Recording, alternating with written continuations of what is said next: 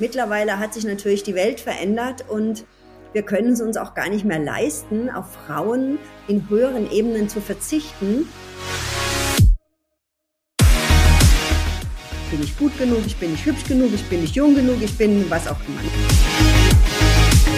Frauen treffen sich und reden und reden und am Ende sind sie am Überlegen, ah, was können wir denn füreinander tun, wenn überhaupt. Also das heißt, die Selbstverständlichkeit ist da eine andere. In dieser Folge von Realitätscheck Arbeitswelt spreche ich mit der Change Management Expertin und Buchautorin Susanne Nickel über ihr Herzensthema Female Empowerment. Eine spannende Folge, die auf jeden Fall zum Nachdenken anregt und, das kann ich für mich so beantworten und sagen, mich nachhaltig beschäftigt hat. Hallo Susanne, herzlich willkommen zu Realitätscheck Arbeitswelt. Schön, dass du da bist. Hi Lukas. Susanne, du bist Expertin für Change Management, Innovative Leadership, Recruiting. Nicht nur das, was eigentlich ja schon, glaube ich, ausreichend wäre. Du bist Tänzerin, Rechtsanwältin, Keynote-Speakerin, Autorin, Mutter und, und, und. Äh, eine, eine ganze Menge. Aber stell dich doch mal einmal kurz unseren ZuhörerInnen vor. Wer bist du? Was sind deine aktuellen Schwerpunkte und wie sieht dein Arbeitsalltag aus? Mein Leben ist letztendlich gelebter Wandel, sei es persönlicher Art wie auch in den Unternehmen, in denen ich war. Und deswegen habe ich mir das Thema Change Management auch als Thema genommen. Ich ähm, coache Unternehmen, also Menschen in Unternehmen natürlich.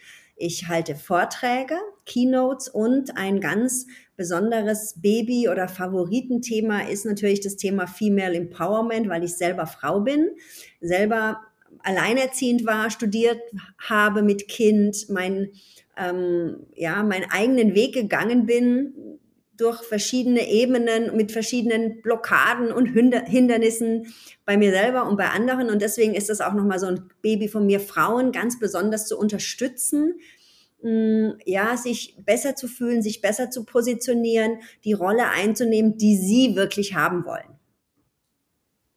Ist auf jeden Fall schon mal eine beeindruckende Vita und auch eine schöne Ausrichtung deiner Arbeit. Ähm, ich freue mich, muss ich schon sagen, schon sehr lange auf unsere Aufnahme. Wir mussten ja ein bisschen terminlich hin und her schieben. Ähm, und wie du schon gesagt hast, ähm, Female Empowerment ein sehr, sehr spannendes und noch wichtigeres Thema, worüber wir beide heute das Vergnügen haben, miteinander zu sprechen. Und äh, wie du auch schon angedeutet hast, ich kann das äh, nochmal betonen, ich glaube, es würde auch kaum einen besseren Gast geben, mit dem ich über, über dieses Thema, Thema sprechen kann. Ähm, du hast schon gesagt, du, das ist ein Herzensthema für dich. Du hast auch, bist Buchautorin, du hast mehrere Bücher geschrieben, hauptsächlich im Change-Bereich, ähm, hast aber auch ein Buch geschrieben ähm, zum Thema ja, Karriere, Karriereführer für, Trau für Frauen, würde ich es mal nennen, äh, gestatten Chefin nennt sich das Buch. Und das macht dich in Summe zur ges perfekten Gesprächspartnerin, würde ich mal sagen. Und freue mich schon sehr auf unseren Austausch. Ich freue mich auch sehr.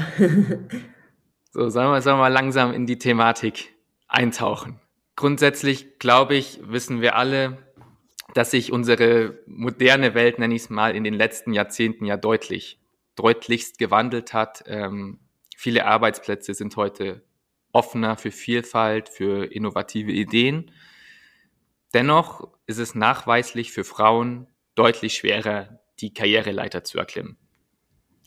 Ähm, das zeigt sich auch in einem ersten klassischen Realitätscheck. Die Führungsetagen deutscher Unternehmen sind nach wie vor stark männlich geprägt. Das ist soweit nichts Neues. Ähm, aktuell haben wir 17 Prozent Frauen äh, im Vorstand, so viel wie noch nie, Anstieg um 4 Prozent im Vergleich zum Jahr 2022. Dennoch ist es so, nach wie vor, dass sehr viele Frauen die Erfahrung machen, je höher sie aufsteigen, desto männlicher wird das Arbeitsumfeld. Warum ist das so und was können Unternehmen und Frauen selbst dagegen tun? Naja, es gibt zwei Seiten, die wir, denke ich, anschauen müssen bei dem Thema. Das eine ist die unternehmerische Seite, die du ja auch gerade angesprochen hast. Wie sieht's da aus? Was bewegt sich? Und das andere ist natürlich auch die persönliche Seite bei mir, bei Frauen als solche. Was können Frauen tun? Und der Punkt ist zum einen, es gibt natürlich historisch bedingt wenn wir viele tausende Jahre zurückgehen, ja, dann gibt's klassische Rollenverteilungen, ja, Jäger und Sammler, so. Und dann gibt's natürlich diejenigen, die ähm, am Feuer sitzen, die Kinder hüten. Und das waren damals eben die Frauen. Und das ist historisch bedingt auch sicherlich gut gewesen. Dann gab's auch ein paar Änderungen. Mittlerweile hat sich natürlich die Welt verändert und wir können es uns auch gar nicht mehr leisten, auf Frauen in höheren Ebenen zu verzichten weil es geht ja auch nicht darum, und es ist auch mein Credo zu sagen, ich will jetzt unbedingt Frauen pushen, sondern es geht ja darum zu sagen, hey, welchen Nutzen stiften Unternehmen wirklich? Und wir wissen ja aus ganz vielen Studien, dass ähm, Mixed Leadership natürlich die Lösung ist und eben nicht es nur darum geht, jetzt eine Frau an der Spitze zu haben. Also das ist meine Haltung dazu. Und ich denke, es ist wichtig, dass Unternehmen sich da weiter öffnen. Es tut sich auch einiges, das hast du ja auch gesagt, ja. Nur leider äh, es gibt auch Untersuchungen, dass es noch über 200 Jahre dauert, glaube ich, habe ich irgendwo mal gelesen, bis es einen Gleichstand gibt. Also das äh, werden wir vermutlich nicht mehr erleben. Leider geht es zu langsam. Was ich denke, was ich merke, ist ähm, gerade bei, ich sage jetzt mal Älteren, so ab Mitte 40, nenne ich jetzt mal die Älteren, zu denen ich auch gehöre, und bei Jüngeren, dass es da schon mittlerweile Unterschiede gibt, weil ähm, in den Vorstandsebenen, auf den höheren Ebenen sind ja eher ältere, in Anführungszeichen, also meistens sind es Menschen ab 40, ne?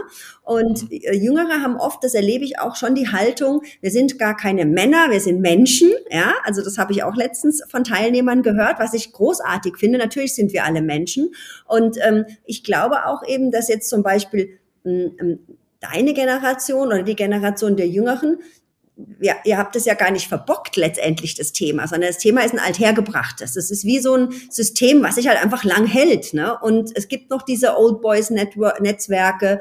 Und ich denke, da ist es halt einfach wichtig, generell achtsam zu sein und zu gucken, hey, was können wir im Unternehmen selber noch tun? Wie können wir Frauen unterstützen? Was brauchen Frauen? Nämlich, wie du auch gesagt hast, Flexibilität, ich habe früher immer gesagt, als es darum ging, im Fachkräftemangel Talente zu finden und zu binden, das ist ja auch ein Thema bei mir, äh, ist es, zahlt es genau auf die Bedürfnisse von Frauen ein. Nämlich heute wollen die Zettler Flexibilität, überall arbeiten. Ne? Und das ist genau das, was Frauen eigentlich schon die letzten 20 Jahre gerne gehabt hätten, aber leider nicht so fordern konnten oder wollten, wie auch immer, welche Gründe auch immer da sind. Ne?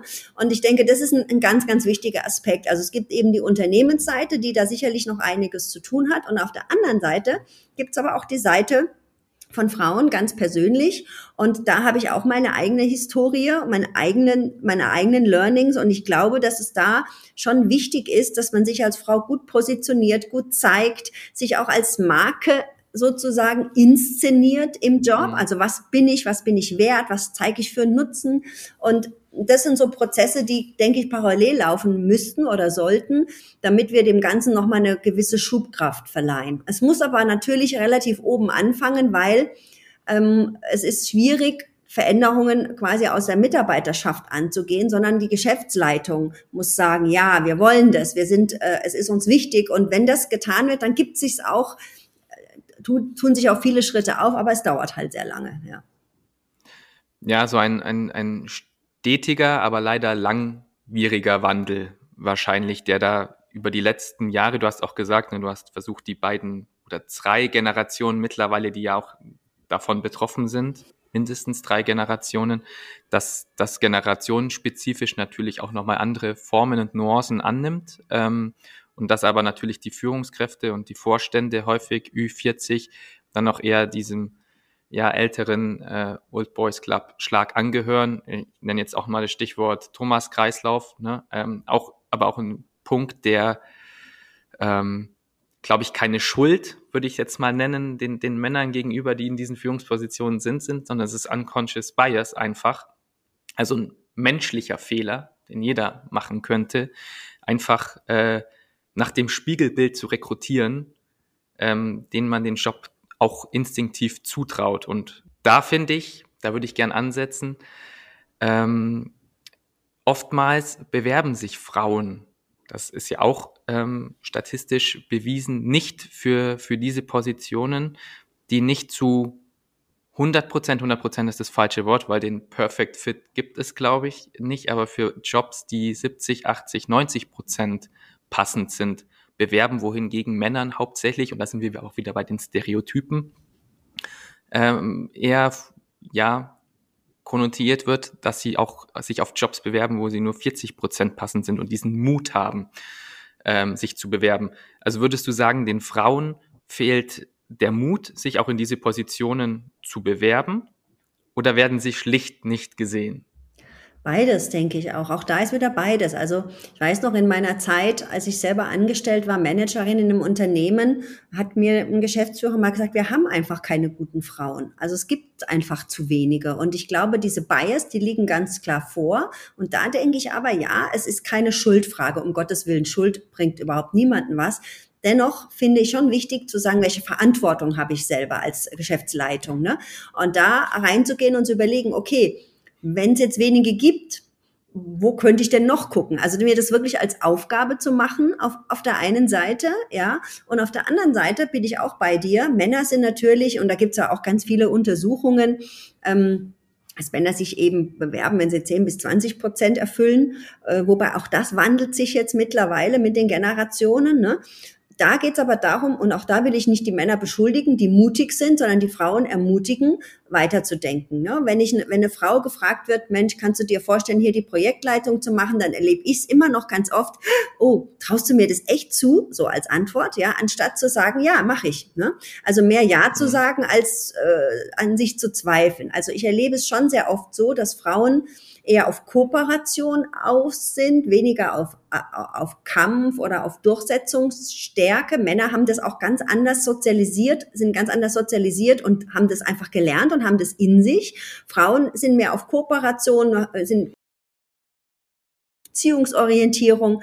Und die brauchen natürlich dann auch den gewissen Kick zu sagen, ja, jetzt setze ich mich mal durch, aber nicht im Sinne von, ich werde jetzt eine, eine, eine totale Kämpferin, sondern einfach mit Durchsetzen meine ich zu zeigen, was ich kann und sich das ähm, quasi zu nehmen, letztendlich auch mal zu fordern. Ja, das erlebe ich bei Frauen oft so, dass sie sehr zögerlich sind und ich coache auch ganz viele Frauen, die zögerlich sind, die sehr gut sind und sich aber den letzten Schritt nicht trauen zu gehen zum Beispiel. Also ich coache auch Frauen in, in Vorstandspositionen, die haben es dann geschafft und die sind dann oft dabei, sich in der männlichen Welt zu orientieren, in der nochmal eher alten männlichen Welt und da sprechen wir von der Generation X, der 40 bis mit 50-Jährigen oder sogar von den Babyboomern ab Mitte 50, da gibt es ja auch noch etliche, die in den Vorstädten sind. Ne? Und die heißen jetzt auch nicht mehr nur Thomas, sondern Christian ist wohl der neueste Trend. Also auch sehr spannend. Auch da ändert Kreislauf. sich was, ja. Okay.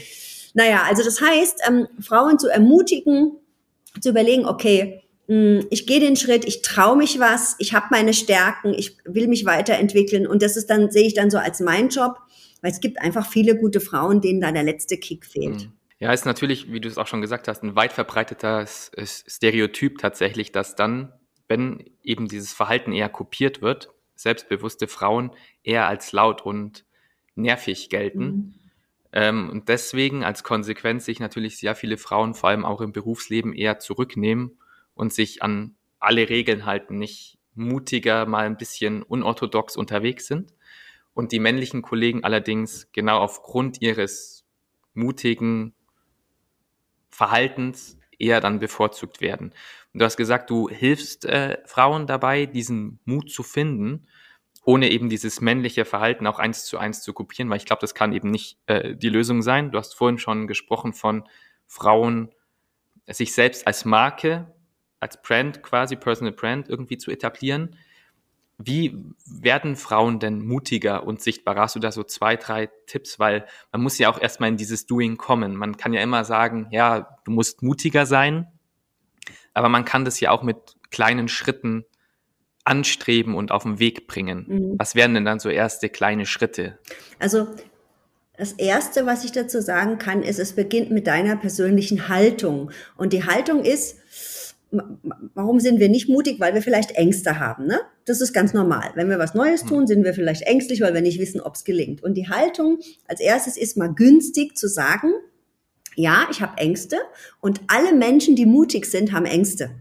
Weißt du, also das ist normal, dass ich Ängste habe und dass ich mir das eingestehe, dass ich nicht perfekt sein muss, dass ich nicht irgendwelchen Ansprüchen genügen muss, sondern dass ich einfach mir sage, ja, Mut, bei Mut ist das Pendant dazu eine gewisse Angst, weil ich mich stretche mhm. in meiner Komfortzone. das ist ein Wechselspiel, absolut. Genau. Und wenn ich mir selber sage, das ist normal, Mut und Angst können in einer gewissen Hinsicht zusammen und erfolgreiche Menschen die mutig sind, haben alle Ängste, sie machen es trotzdem. Also das ist das Erste. Und das Zweite ist, was ich bei Frauen ganz oft erlebe, dass sie sich sehr stark vergleichen und dass sie sehr starke Selbstzweifel haben. Also die Frauen, die ich coache und die Frauen, die in den mhm. Führungsprogrammen sind, ja. Und ähm, es ist so mh, mm, mit den Selbstzweifeln, also dass ich quasi mh, mm, mich vom Selbstwert her eher abwerte und sage, ich bin nicht gut genug, ich bin nicht hübsch genug, ich bin nicht jung genug, ich bin was auch immer. Ne? Also so diese Geschichte. Und da hilft ähm, das Selbstbewusstsein natürlich aufzubauen. Zum einen ähm, kann man Selbstvertrauen aufbauen, indem man, also Selbstvertrauen sagt er als Wort schon, ich vertraue mir selbst so. Erstmal ganz banal. Okay, wie kann ich denn, wenn ich wenig Selbstvertrauen habe, wie kann ich das denn aufbauen? Ich kann zum Beispiel mir etwas vornehmen, was ich jetzt nicht komplett hasse, sondern was ich eh ganz okay finde. Also es darf nicht eine komplette Aversion sein, ja. Und mhm. diese Sache, die ich mir vornehme, dann einfach mal sechs Wochen lang, also umzusetzen. Also als Beispiel, sag mal ein Beispiel. Wenn du jemand bist, der gern läuft, dir sagen, okay, jetzt laufe ich jede Woche um die Zeit, laufe ich 20 Minuten oder eine halbe Stunde oder so. Und das machen wir sechs Wochen.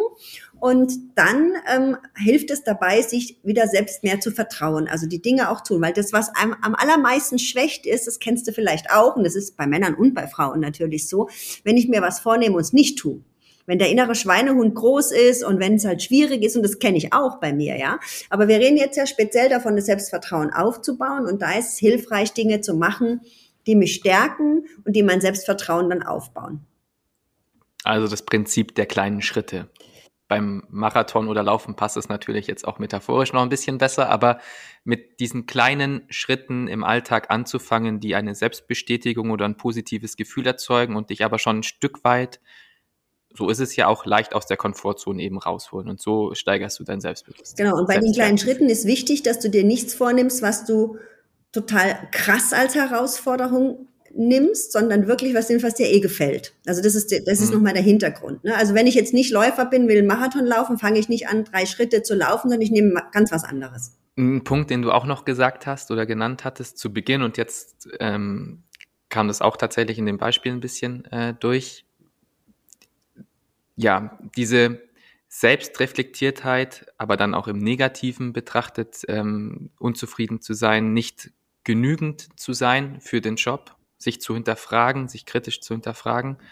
Ich glaube, dass, und ich kann das ja nur aus meiner Perspektive ähm, hier auch formulieren, dass das eine Sache ist, die, da sehe ich, ähm, du hast es am Anfang schön formuliert, wir sind alle Menschen und ich glaube, dass jetzt in meiner Generation sich das immer mehr ein Stück weit angleicht und das auch so gesehen wird. Ich sehe da tatsächlich kaum Unterschiede, ähm, ob jemand zweifelt oder nicht zweifelt, ähm, ob des Geschlechts, sondern es eher als menschliche Eigenschaft aktuell und die sich aber auch potenziert hat in den letzten Jahren. Ähm, in meinem Freundeskreis und Bekanntenkreis sind sehr viele Leute, die ihren Job ähm, die sich sehr viel Zeit lassen, den Job auszusuchen ähm, und zu schauen, ob es der perfekte Fit ist, liegt aber logischerweise auch in der Veränderung des Arbeitsmarkts. Muss man natürlich auch ein Stück weit im Hinterkopf behalten. Ne? Wir haben jetzt einen Arbeitnehmerinnenmarkt, sprich, wir haben auch mehr Möglichkeiten, uns was Besonderes rauszusuchen. Ähm, auf der anderen Seite aber auch sich permanent hinterfragend, ob man für den Job oder selbst für sich gut genug ist. Also ich aus meiner Sicht, ähm, was ich so beurteilen kann, ist es auch ein Stück weit so ein geschlechtsunabhängiges Wertegefühl oder ein Wert oder ein Gefühl, was sich jetzt in den letzten Jahren so ein bisschen durchgesetzt hat. Mhm. Wir haben das in der Gruppe ähm, männlicher Teilnehmer auch ganz extrem diskutiert. Die waren so auch Generation ZY, also so ab Ende 20 bis Ende 30, würde ich jetzt mal sagen, ja. Ähm, war wahrscheinlich eher Y und das ist spannend, ja. Da kamen ähnliche ähm, Aussagen. Es ist trotzdem ein Unterschied, wenn du, ich sag mal so, wenn du eine Spielart in Unternehmen grundsätzlich von deiner Historie beherrschst, weil du es so gelernt hast, weil du so ähm, vielleicht auch aufgewachsen bist, weil, ne, so, also wenn du eine Spielart beherrschst oder aber wenn du in eine Spielart eher neu reinkommst, weil die vielleicht für dich noch nicht so lange existiert. Also Beispiel, eine Frau, Frauen, ich meine, es ist noch nicht so lange her, da mussten Männer unterzeichnen, Bankkonten, bei Bankkonten und, oder unterzeichnen, dass Frauen arbeiten dürfen. Ne? Das ist jetzt alles der, im Verhältnis zur Weltgeschichte noch nicht so lange her. Also was ich damit sagen will, ist, dass es schon einen Unterschied macht vom System her, wie lange mache ich sowas. Ne? Männer arbeiten eigentlich normalerweise immer. Jetzt ändert sich das mittlerweile auch. Da bin ich total bei dir. Aber ich sage jetzt mal von der Prägung, ja, ist es so, dass ähm, Männer anders geprägt sind und Frauen da noch mal eher mehr noch ein Neuland betreten. Und das macht sich schon bemerkbar. Und das Hinterfragen, da bin ich bei dir. Die Frage ist aber, wie weit hält dich das Hinterfragen davon ab, den nächsten Schritt zu gehen. Und das ist bei Frauen ganz oft der Fall, dass die sich selber so abwerten, dass sie eben sich nicht trauen, den nächsten Schritt zu gehen. Und das ist ein, vielleicht, ich sage jetzt mal, es gibt ein gesundes Hinterfragen und vielleicht, also ungesund ist jetzt so krass, aber du weißt, was ich meine. Und hinterfragen, Absolut, ja. was mich eher hindert, sagen wir mal so, was für mich nicht mhm. förderlich ist. Ne? Weil zum Beispiel eine Selbstreflexionsfähigkeit halte ich für eine der wichtigsten Kompetenzen, auch für Führungskräfte. Auch sich mal zu hinterfragen, mache ich das gut, ist das überhaupt das Richtige für mich? Es ist aber ein Unterschied, ob ich sage, ich bin nicht gut genug, ich kann das nicht und ich kriege das auch alles nicht hin mit Kind und dann und dann. Da ändert sich natürlich auch einiges, dass natürlich auch Frauen und Männer sich oft mehrmals auch Erziehung teilen.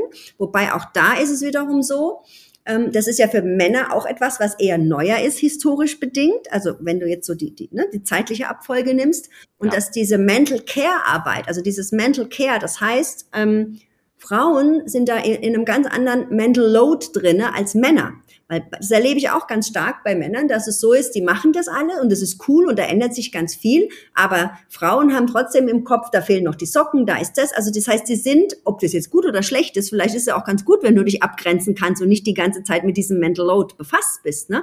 Aber auch da gibt es Untersuchungen, dass die, der Mental Load bei den Frauen viel stärker geprägt ist als bei Männern. Und das sind so Dinge, die natürlich immer noch mit reinspielen. Und ich glaube, es ist gut, dass sich viel verändert. Ich glaube, es ist gut, dass auch in deiner Generation, dass nicht mehr geteilt wird, dass ihr euch hinterfragt. Das finde ich super. Nur dürfen wir eins nicht vergessen, die Geschichte, ähm, man sagt immer, das Alte ist stärker als das Neue, bis sich das Neue so etabliert hat. Und ich glaube, das dürfen wir bei der ganzen Historie und bei der ganzen bei den, bei den Verhaltensweisen, bei den, ähm, bei den Einstellungen, bei den Spielwiesen, äh, Businessbühnen im Job und so weiter. Das dürfen wir nicht vergessen. Und ich empfehle eben Frauen generell sich zu stärken, sich auch gegenseitig zu stärken und halt, das hatten wir vorher gesagt, eben auch zu gucken, was ist meine Marke, was ist mein USP, was, was kann ich besonders gut. Und da erlebe ich es auch oft bei Frauen, dass sie, wenn sie was gut können, denken, das ist normal.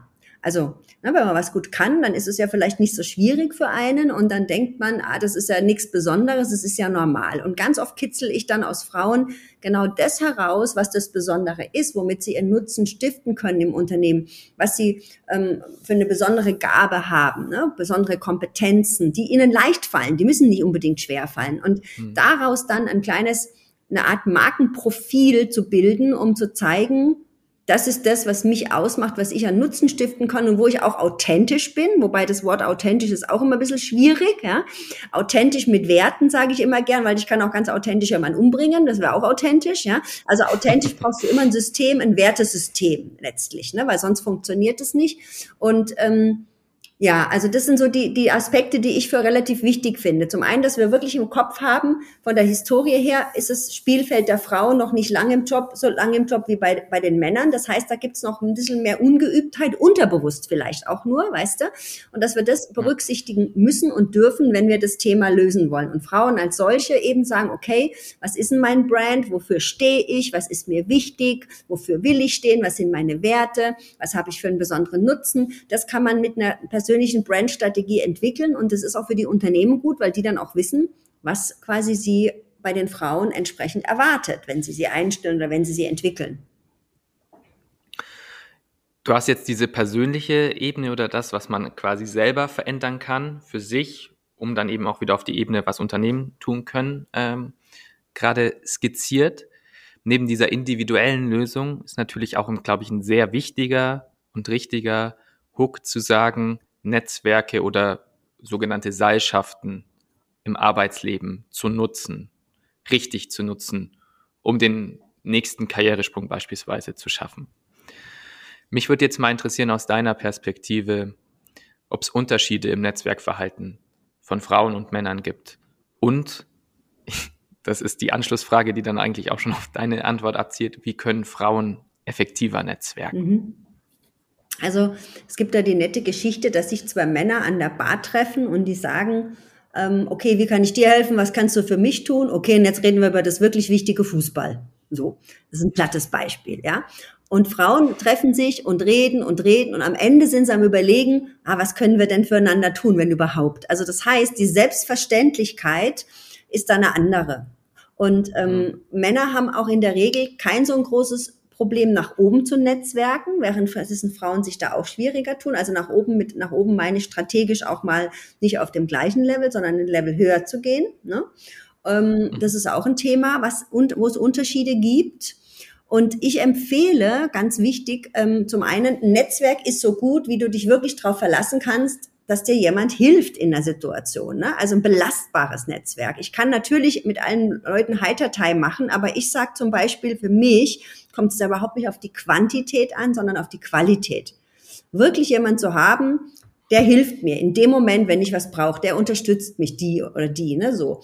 Und ähm, also da ist wirklich die Qualität wichtig und da können Frauen einfach lernen, es als selbstverständlich anzusehen, auch mal Unterstützung anzubieten und Unterstützung zu erfragen letztendlich. Ne? Und deswegen gerne nach oben zu Netzwerken. Also im, es gibt ja die sozialen Netzwerke, da fällt es ja vielleicht auch relativ leicht. Warum kann man nicht auf LinkedIn äh, auch ein paar Geschäftsführer, Geschäftsführerinnen anschreiben? um die eben im Netzwerk zu haben und zu kommunizieren. Also das würde ich definitiv Frauen empfehlen, da nicht zurückhaltend zu sein und effektiver, mh, hm, würde ich sagen, ist wirklich zu gucken, wie hat man, wo ist die Qualität, also wie kann man sich wirklich gut unterstützen. Und ich empfehle noch eins zum Netzwerk, was mir, was mir besonders geholfen hat in meinem Leben, wo ich wirklich sagen muss, es war erst per Zufall und mittlerweile setze ich es gezielt ein. Manchmal passieren ja die Dinge per Zufall. Ich hatte ähm, eine alte Schauspielerin, bei der habe ich mal eine Zeit lang Unterricht genommen und die war meine Mentorin. Ja, die hat wirklich, die hat, war in den 60er Jahren, die hat so Edgar Wallace Filme gedreht. Ich weiß nicht, ob du Edgar Wallace noch kennst, ja? Ja, natürlich. Genau, also es ist alles uralt, aber die war, das war eine ganz tolle Bühnenschauspielerin. Damals war Fernsehen noch verpönt, weil das eigentlich äh, was war, was, naja, nichtssagend war, weil die Bühne war das Wirkliche. Und die war meine Mentorin. Die habe ich als meine Mentorin gesehen, weil die hat mir ganz, ganz viel beigebracht. Mit der, der habe ich wahnsinnig viel zu verdanken. Und irgendwie habe ich dann mit der Zeit immer wieder geguckt, von wem kann ich auch persönlich lernen. Wer ist denn für mich jetzt in meiner beruflichen Situation, wer inspiriert mich, wen finde ich klasse? Und ich gucke immer wieder im Leben nach Menschen, die das tun. Ähm, die nenne ich dann bewusst so, manche nennen sich nicht so. Ich habe mir zum Beispiel den Jens Korsen auch ausgesucht im Rahmen meines letzten Buches, weil ich den als sehr weil ich es sehr spannend und sehr wissend finde. Und der hat auch gesagt, na ja, ich bin es jetzt nicht offiziell, aber wenn du meinst, dass ich dein Mentor bin, dann sollte es halt nun mal so sein. Das ist ja auch eher eine persönliche Geschichte, ja. Also das heißt wirklich, und da möchte ich Frauen auch ermutigen, groß zu denken. Groß zu denken und zu überlegen, wer hat denn was, wo ich gerne hin würde und was kann ich dem vielleicht auch geben, ne? Weil manchmal ist es ja vielleicht dann erstmal so, ein Spiel in die Richtung, dass ich was bekomme, aber oftmals kann man ja dann auch was zurück, zurückzahlen, wenn man jetzt vom Beziehungskonto ausgeht, ne, vom emotionalen. Und ähm, das ist was, das hat ja auch mit Netzwerken zu tun, sich da jemand zu suchen. Das hat mich immer extrem weitergebracht. Und was auch ab und an passiert, dass mich Frauen, das sind meistens Frauen, ansprechen, sie suchen eine Mentorin, ob ich denn das machen könnte. Und das mache ich dann auch in einem bestimmten Rahmen, soweit es mir halt möglich ist in meiner Zeit. Ne? Und ähm, da unterstütze ich auch nochmal Frauen, die gern auf die Bühne wollen, damit sie sichtbarer werden. Also das mache ich auch so. Also das heißt, Netzwerken strategisch ist wichtig, weil Frauen wissen meistens, wo sie ihre Kinder hintun, wenn sie krank sind, familiär und so weiter, das ist klar, aber wirklich strategisch das einzusetzen und nicht zu denken, weil ich strategisch tue, ist es egoistisch. Das passiert auch ganz oft, ja, sondern wirklich zu überlegen, okay, wo will ich hin und wer könnte mir da eine Unterstützung geben und genau so aber, wie ich Unterstützung von jemand anders bekomme, deswegen ist es vice versa, zu überlegen, wen kann ich unterstützen. Manchmal ist es so, das hat sich bei mir im Leben auch gezeigt, du bekommst eine Unterstützung von jemand und gibst es jemand ganz anderen zurück. Und das ist auch okay, weil das ist nicht so, das Leben ist nicht so kausal nur in eine Richtung, sondern es geht über mhm. Bande. Ne? Und ähm, das finde ich ganz, ganz wichtig. Also Netzwerken keine Einbahnstraße, logischerweise.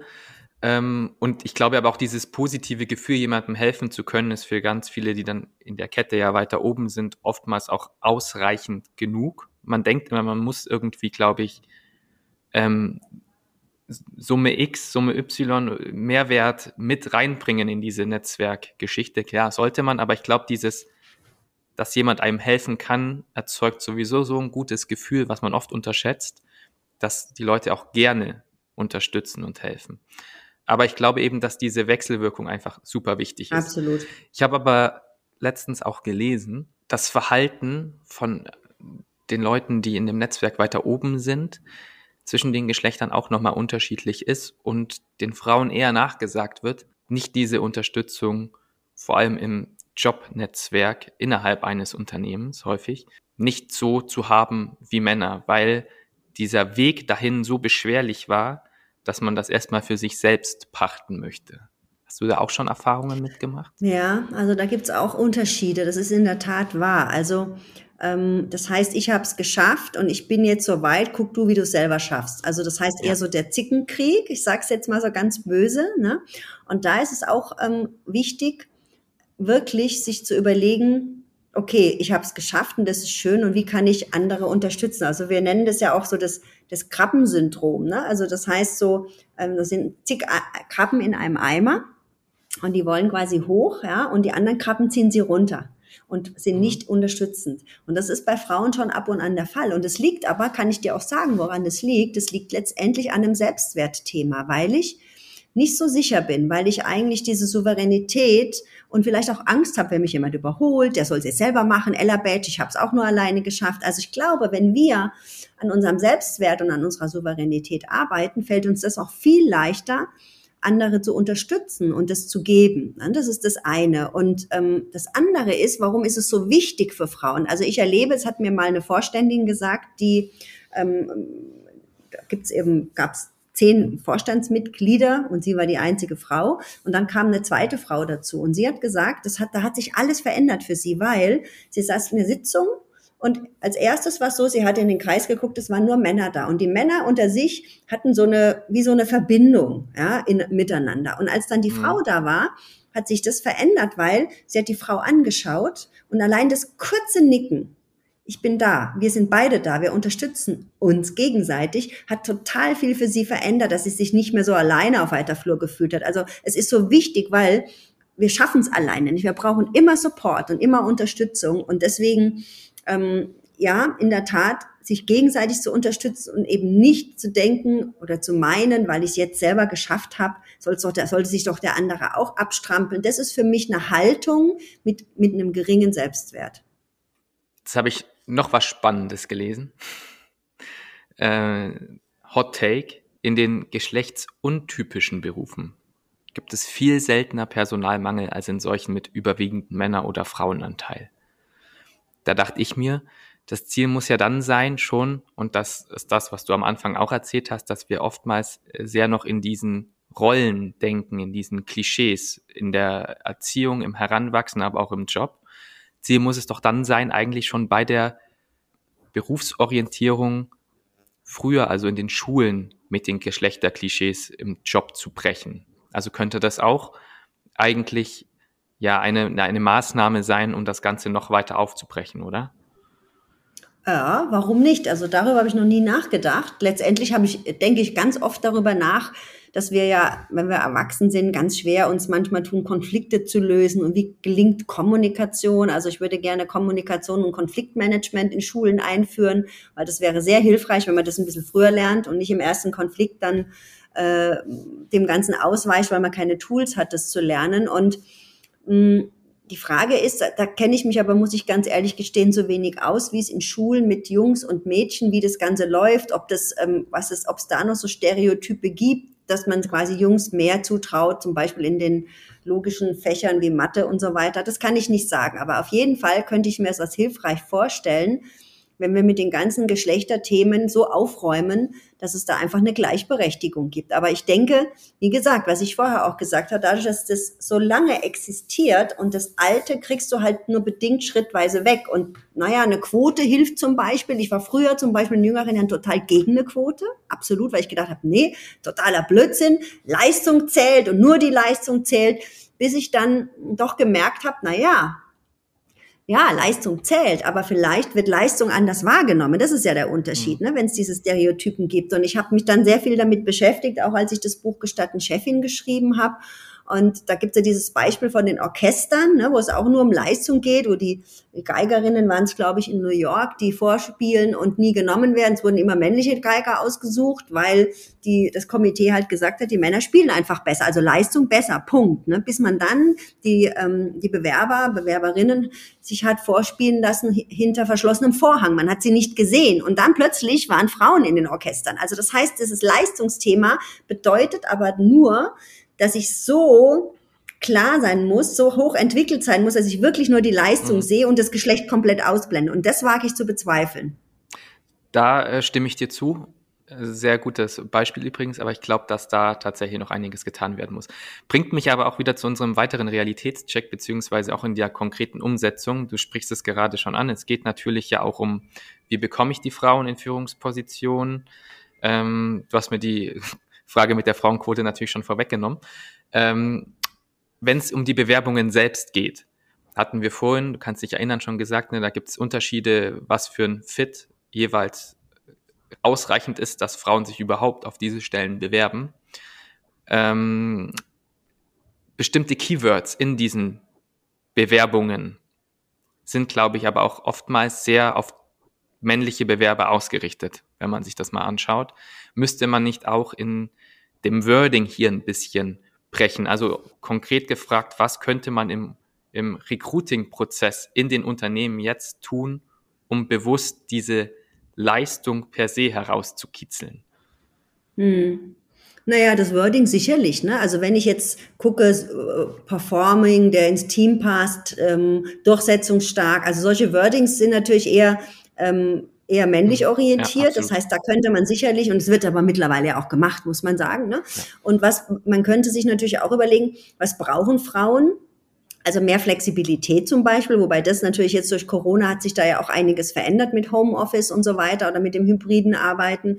Also ich denke, Flexibilität ist ein ganz, ganz wichtiger Aspekt. Warum soll ich nicht, also diese ganzen Blockaden, die wir haben, warum soll ich nicht, wenn ich jetzt zwei Kinder habe und die müssen zwischen sechs und acht äh, sollte ich, muss ich, oder fünf und acht muss ich bei denen sein, wäre sinnvoll als Mutter, ja. Und wenn die um acht im Bett sind, warum sollte ich mich da nicht noch zwei Stunden hinsetzen können? Also auch da einfach gucken, ähm, mehr nach den Stärken und nach den Bedürfnissen der Leute zu gehen, dann sind die auch viel motivierter, als jetzt so strikt irgendwelche Lösungen zu finden, so one fits for all, so ist es halt nun mal, die Arbeitszeit ist bis 17 Uhr Ende. Also da eine Flexibilisierung und vielleicht auch, wenn es um Teilzeitjobs geht, Doppelspitzen machen mit zwischen Männer und Frauen oder nur Frauen, wie auch immer. Also ich glaube, da gibt's ganz viel Room for Improvement letztendlich. Ne? Und Flexibilität definitiv ist ein ganz, ganz wichtiger Aspekt mit Arbeitszeiten, Arbeitsverträgen, ähm, ja, was Frauen sicherlich gut täte. Wie können Unternehmen jetzt diesem Trend entgegensteuern? Also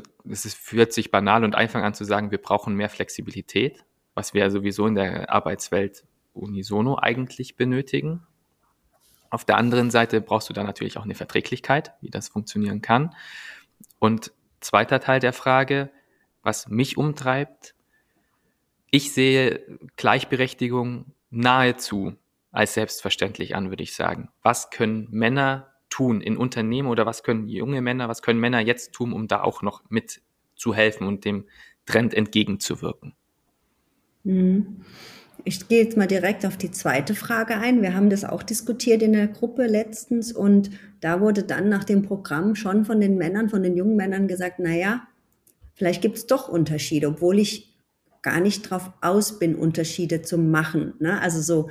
Und ich glaube, der Punkt ist, es ist ganz wichtig, ich will niemanden oder wir wollen niemanden irgendeinem bösen Willen unterstellen, um Gottes Willen. Ne? Es geht nicht um die Schuldfrage, ganz, ganz wichtig, sondern es ist eher die Frage, wie können wir uns reflektieren und wie können wir mh, hm, achtsam sein und achtsam miteinander umgehen. Das wäre so mein Wunsch, ne? Im Sinne von, okay, was haben Frauen für Bedürfnisse, was brauchen die, auch was den Mental Load betrifft. Es gibt sicherlich auch Männer, die jetzt zuhören, die eine Partnerin haben. Wie ist es denn da bei uns verteilt? Wie weit denke ich denn darüber nach? Wie weit denkt meine Partnerin darüber nach? Wie kann sich das noch besser einspielen?